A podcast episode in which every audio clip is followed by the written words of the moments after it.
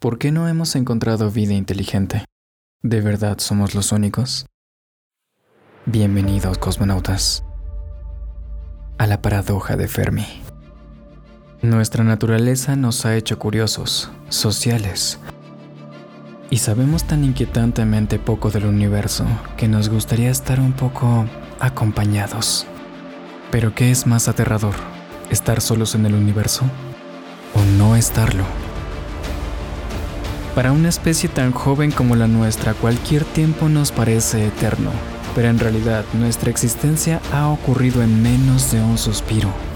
Nuestros propios ancestros, los dinosaurios, habitaron este planeta durante 120 a 250 millones de años.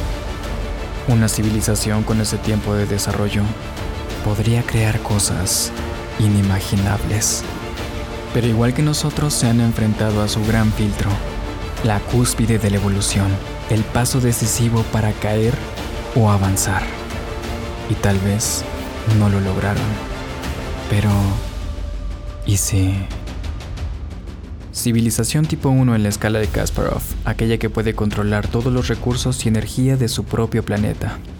Civilización tipo 2, aquella que puede controlar todos los recursos y energía de su propio sistema solar. Civilización tipo 3, aquella que puede controlar todos los recursos y energía de su galaxia. Incluso para unos seres con tal control, colonizar una galaxia podría llevar miles, incluso decenas de miles de años. Tal vez ellos sí son conscientes de nuestra existencia, pero somos tan insignificantes que somos incluso irrelevantes. Tal vez seamos los primeros, y tal vez seamos nosotros los que extendamos la vida en el universo. Somos exploradores por naturaleza, aunque tal vez seamos los últimos. Un eco un recuerdo de alguna civilización que existió en el pasado, para los cuales nos quedamos atrás. Parece desalentador, pero también poco probable. El universo tiene una edad de más de 13 mil millones de años y es apenas una fracción de lo que le falta por existir. Las posibilidades son infinitas. Aun cuando pudiéramos comunicarnos con civilizaciones actuales, nos encontraríamos tan alejados unos de otros que pasarían generaciones antes de poder siquiera entablar una conversación. Tal vez en un sistema lejano, alguien ha notado nuestro pequeño punto azul y en una feliz casualidad hayan notado su increíble don para hacer vida. Tal vez incluso hayan enviado señales tales como las extrañas lecturas que han captado innumerables veces nuestros telescopios. Tal vez hayan enviado alguna misión con la esperanza de encontrar vida. Pero incluso doblando el espacio-tiempo, las distancias son tan extremas que quizá cuando lleguen ya no quede nada de nosotros. Nuestro tiempo como humanos es extremadamente corto.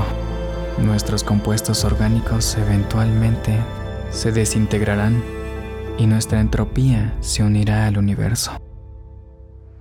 Aunque tal vez nuestra información se guarde en los nuevos elementos de un planeta o de una estrella, incluso de otro ser vivo.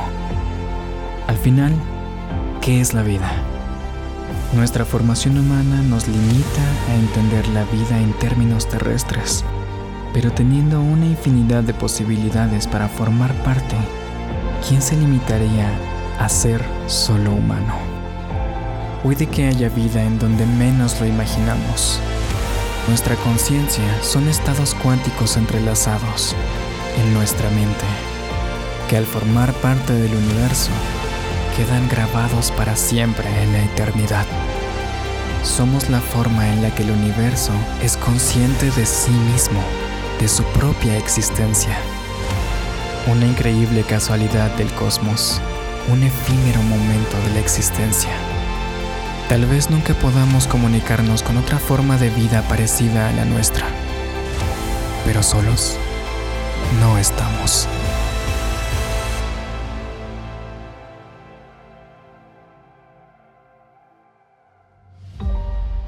Hemos pasado tanto tiempo anhelando no estar solos que hemos olvidado un poco a maravillarnos del milagro de la vida en nuestro propio planeta. Pues de los trillones de posibilidades, es el único que podríamos habitar.